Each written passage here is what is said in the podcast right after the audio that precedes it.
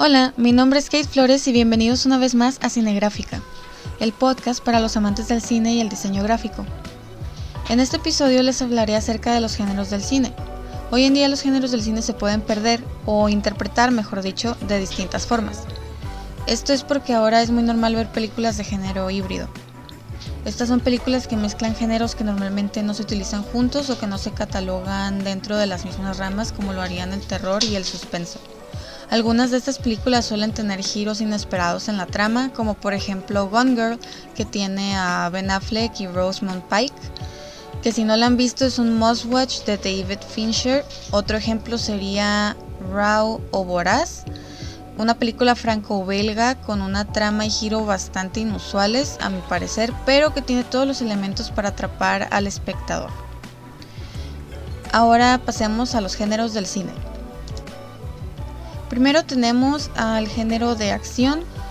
Por lo general incluyen altas dosis de adrenalina y energía, con muchas acrobacias físicas y persecuciones, posiblemente con rescates, batallas, peleas, fugas, crisis destructivas como inundaciones, explosiones, catástrofes naturales, incendios, etc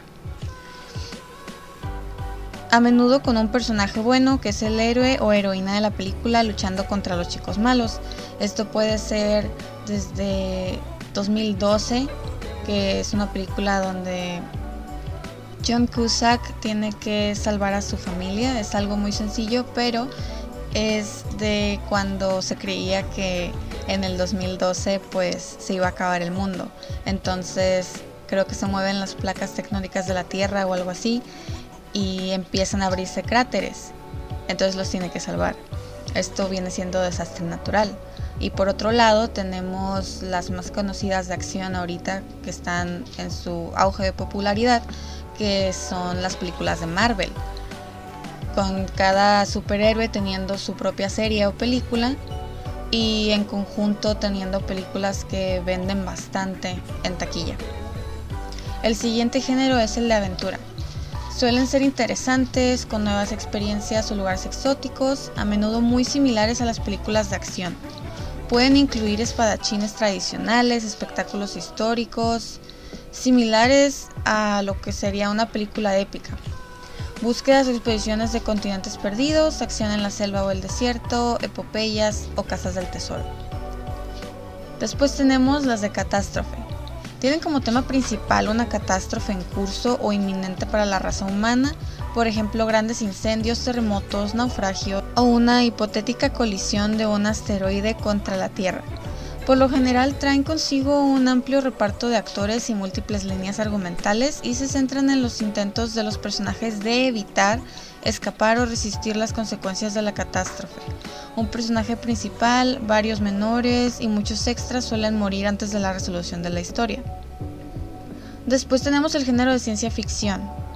Utiliza representaciones especulativas basadas en la ciencia de fenómenos imaginarios como extraterrestres, planetas alienígenas y viajes en el tiempo, a menudo junto con elementos tecnológicos como naves espaciales futuristas, robots y otras tecnologías.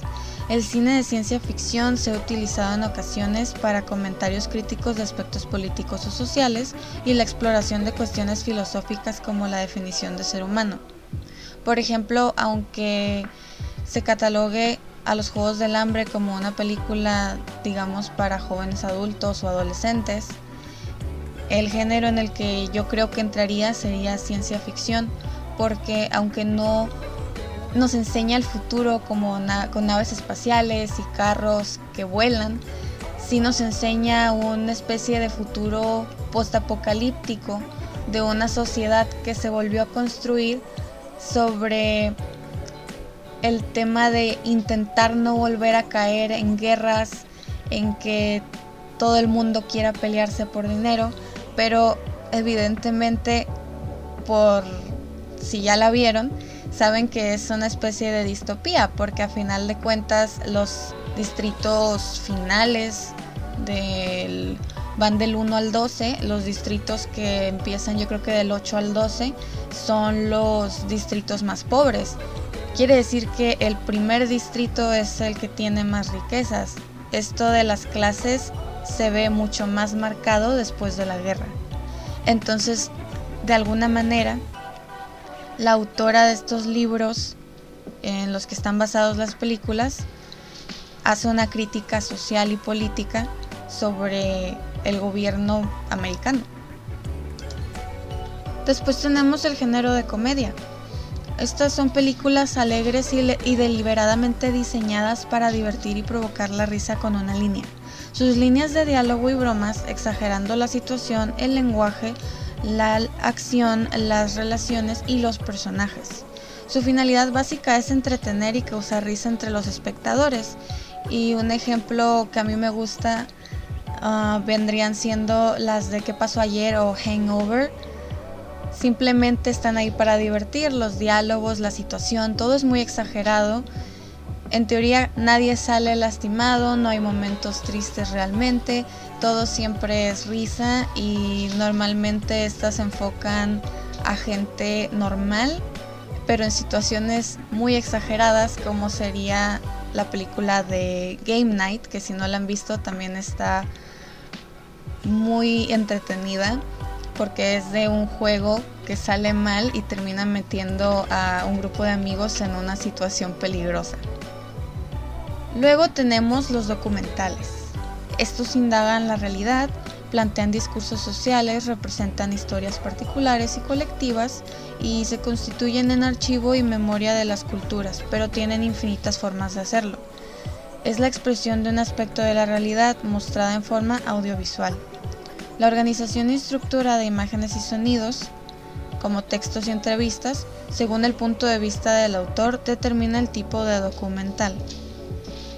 Estos pueden ser documentales con personas que vivieron cualquier hecho del que se esté haciendo el documental, pero también puede haber documentales que sean actuados, donde se hagan dramatizaciones por actores no reconocidos para darle un sentido de veracidad como si fuera un documental del otro tipo que acabo de mencionar, donde se le hacen entrevistas a las personas que realmente estuvieron ahí.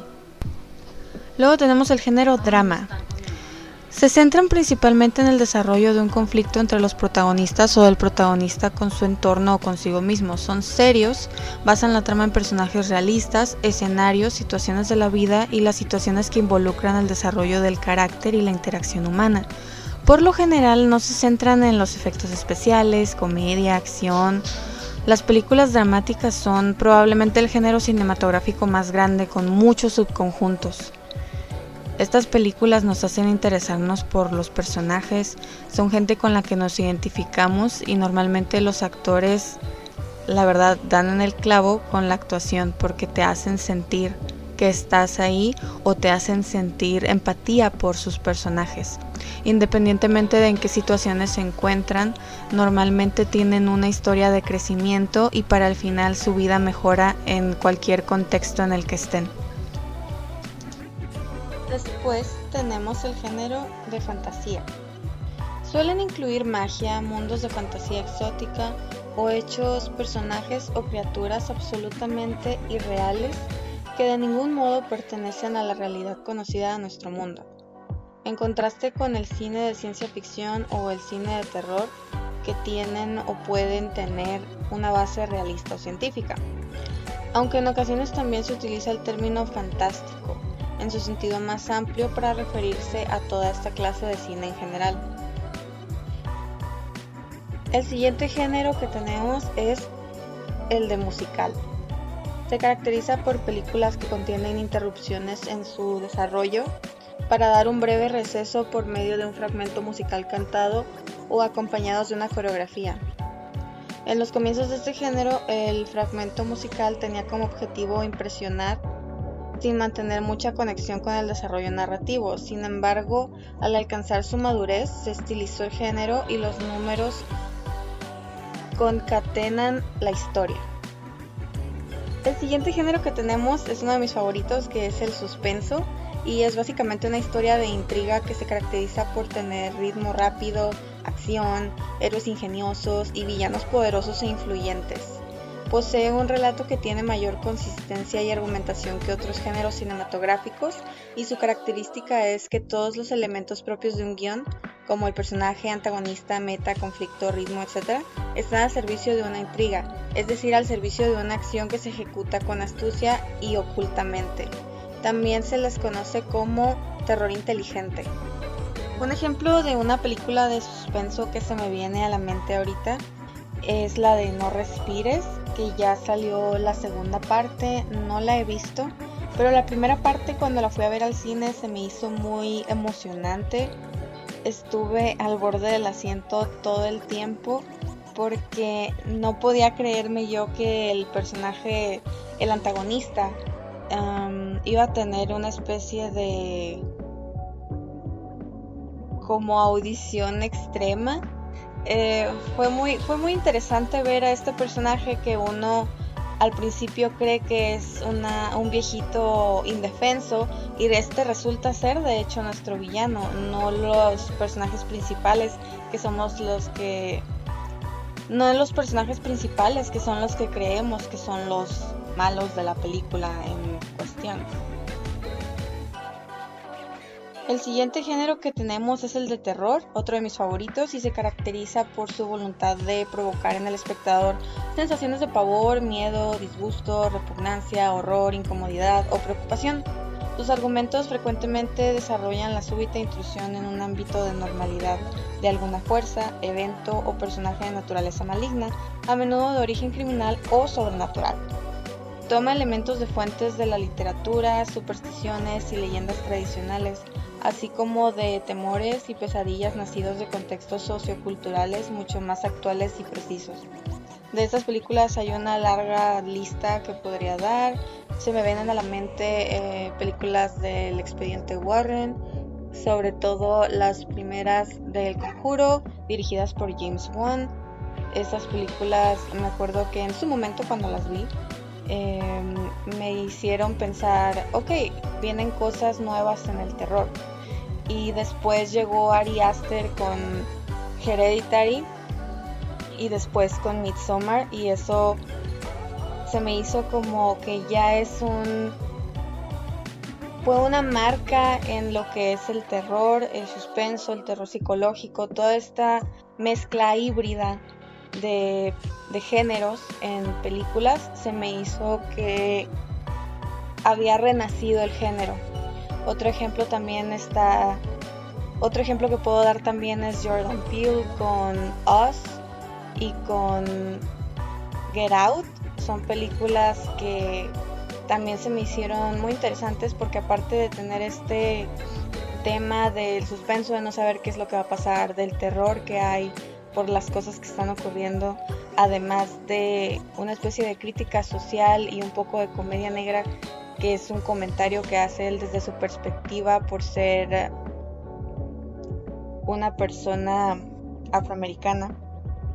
Creo que es también algo muy interesante de ver en estos, en estos géneros que no acostumbran realmente a hacer una crítica, un comentario de tipo social o político.